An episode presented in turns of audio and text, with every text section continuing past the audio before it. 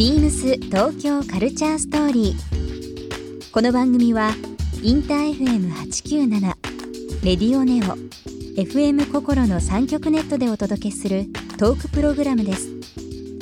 案内役はビームスコミュニケーションディレクターの土井博志。今週のゲストはヘアメイクアップアーティストの富澤昇ですファッション誌や広告映画舞台など国内外で活躍する富澤さん。今のお仕事のルーツをはじめ自身の惹かれるものや影響を受けたことなどさまざまな角度からお話を伺います。そして今週富澤さんへプレゼントした T シャツ M サイズをリスナー1名様にもプレゼント。詳しくはビームス東京カルチャーストーリーの番組ホームページをご覧ください。応募に必要なキーワードは番組最後に発表します BeamsBeamsBeams Beams Tokyo Culture Story Beams Tokyo Culture Story This program is brought to you by Beams ビームスありとあらゆるものをミックスして自分たちらしく楽しむそれぞれの時代を生きる若者たちが形作る東京のカルチャー。ビームス東京カルチャーストーリー。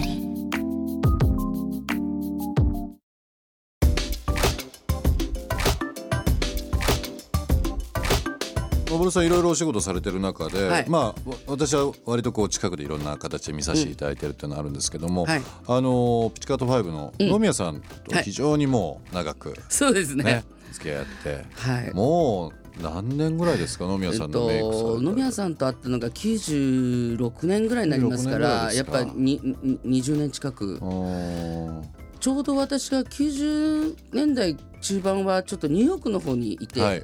向こうでちょっとメイクやってたんですよ。うん。それでその際にあのにこっちの東京の方のファッションっていうのも結構盛り上がってるっていうことで、え。ちょっとただ言ってただけなんですけどガイタレのメイクさんっていう感じの扱いでうん。呼んでもらったんですよ。ほうはい。あそれでこっち来てそしてその時にあのアートディレクターの新藤光雄さんっていう、はい。また先生がいらっしゃいます。すね先生ね。光雄先生がですねあのーまあピッチカート5っていう人たちちょっと会ってみないかって言われて、うん。えー時間を設けさせてもらってそんで会ったんですよ。うん。それで会ってしばらくしたらあのジャケットの撮影で、はい。あのミラノはい。の方行か行きませんか？と言ったんですよ、はい。言われたんですよ。で私はだからニューヨークからだからよあの直接じゃあ一人で行きますと、はい。でヨーロッパあのだからミラノの方行って、そこで会いました。うん。その後にあのすぐあの登るあのワールドツアーはい。あの行ってくれと言われて、え私だからあのニューヨーク住んでたんですけどもあのサンフランシスコあ違う違う違うあのぐらいからずーっとあのアメリカをずーっと回るんですよ、うん。それ大きいバスに乗りましてね。完え全に。いいですね。バスで移動で。はい。日本のバスの2台ぐらい分ぐらいのやつ。うん。それでいわゆるあのベニューに行って、ええええ。あのその小西さんってまあ、はい。方はあの大体そこでレコードはい。掘掘らってれ掘られて掘り、うん。でマキさんとか僕たちはそのスあのスリフトショップみたいなとこで、まあ古着見たり古着見たり、ねデッドストック行ったりもいやもう最高ですね。うんこれ使えそうとかいろいろ買いましたね。今あのニューヨークの話上がりましたけど90年代うん。中旬ぐらいですか、半ば、うんまあ、今もニューヨーク面白いですけどニューヨークを好きな人とかうん。にとってやっぱり90年代が一番やっぱ面白かったっていうふうに言われますよね、まあ今でも。そうですね。90年ちょっとまだ治安があまり良くない時でそうですね。最初に行ったのは80年代後半の方にちょこっと行きましたけどあー面白かったでしょうね。すごいですよ。本当にやっぱグラフィティっていうかうん。あったりやっぱりそういった時代結構キースとかあの辺の人がいいるんじゃないかみたいな。本当ですよね、はい。キース・エリングもバスケアもそうですしね。今だともう伝説の人たちだけですクラブミュージックもまた90年代とかニューヨークは本当に面白いですよね。あの要するにそういうディスコサウンドとかから入って、そのまあそういうハウスミュージックとか、まあ、そういうのが全部混ざったような、あのそうですね。ああ刺激受けられたんじゃないですか。もうかなりそれはもう持って帰っちゃいまして、でやっぱりその当時ちょっとほら最初って誰でもそうですけどちょっと突っ張るっていうか、はい。あの感覚とんがっちゃうじゃないですか。あー日本じゃないななんて、もっといろんな人の顔の色人種ややってみたいななんて思ってやっぱ一番ニューヨークはあのルーツボなんでそこに行こうかなっていう感じだったんですけど。なんかはい。改めてこう、はい。ニューヨークとか、うん。まあ、そういう大都市いろいろありますけど、常識がもう通用しないというか、ん。今まで自分が考えてたものが一気にこう覆されるあとこってーやっぱ土井ないですかさんなんかもすごいですね。やっぱそんなこと考えてました。考えます考えます。すごいこう私もね恥ずかしいとかかかっこいいとかが、うん。まあ、まずなんかいきなりないじゃないですか。そうなの。それそれはねちょっと自分も思っててやっぱりその僕たちって生まれてきて、えー最初に親にいろんなこと教わるじゃないですか、はい。それでそのうちですね、えー友達にちょっと聞いてみたり、そうすると学校の先生なんていう方に教えてもらうそう道道徳とか文化って教えてもらうじゃないですか、はい。ニューヨークにまず住むじゃないですか。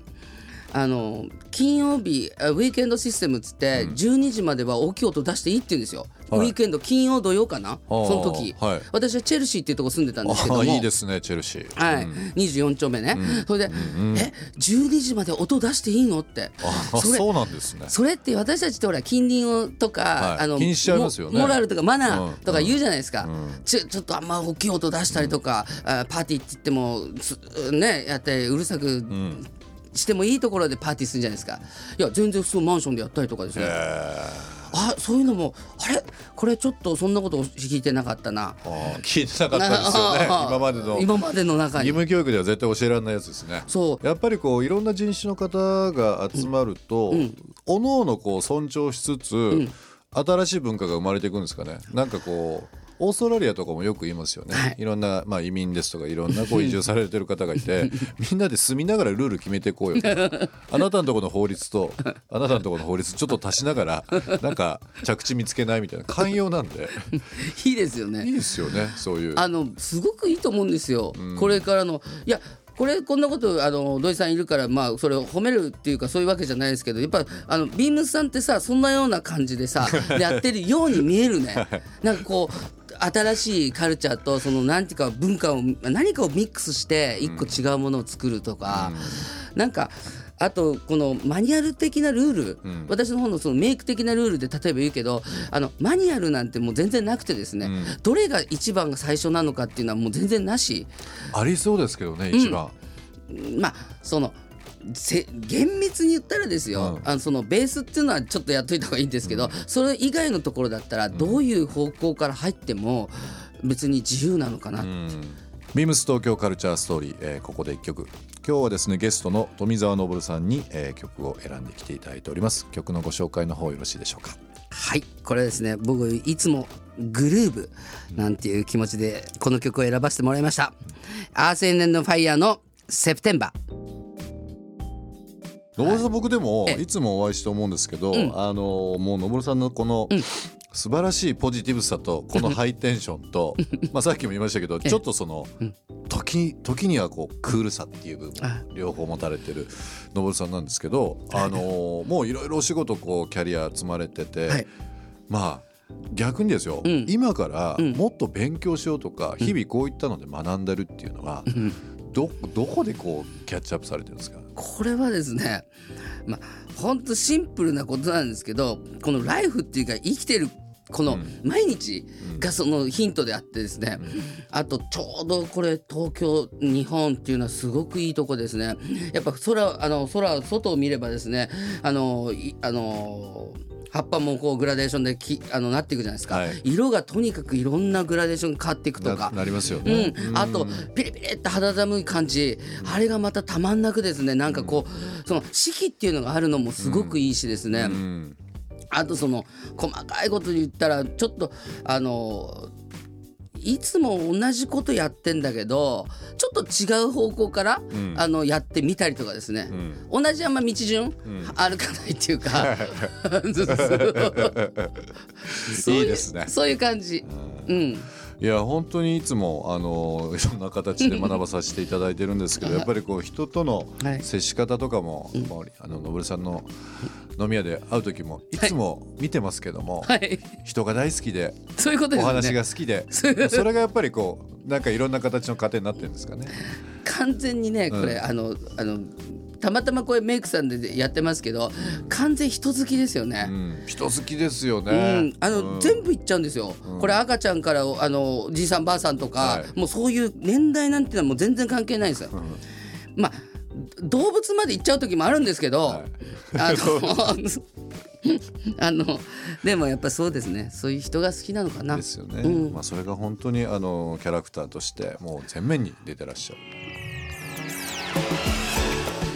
ビームス東京カルチャーストーリー。ゲスト富澤昇さんにプレゼントした T シャツ M サイズをリスナー1名様にもプレゼント応募に必要なキーワード「ヘアメイク」を記載して番組メールアドレス beams897 アットマークインター FM.jp までご応募ください。詳しくは番組ホームページまで。ビームスビームス双子玉川ショップマネージャー小川克彦です。ビームス双子玉川はカジュアルドレスから雑貨、マタニティ、キッズまで幅広く取り揃えるショップです。ご家族でお買い物を楽しんでいただける商品構成ですので、ぜひ皆様でご来店ください。玉川高島屋ショッピングセンター南館2階でお待ちしております。ビームス東京カルチャーストーリー Beams Tokyo Culture Story. This program was brought to you by Beams.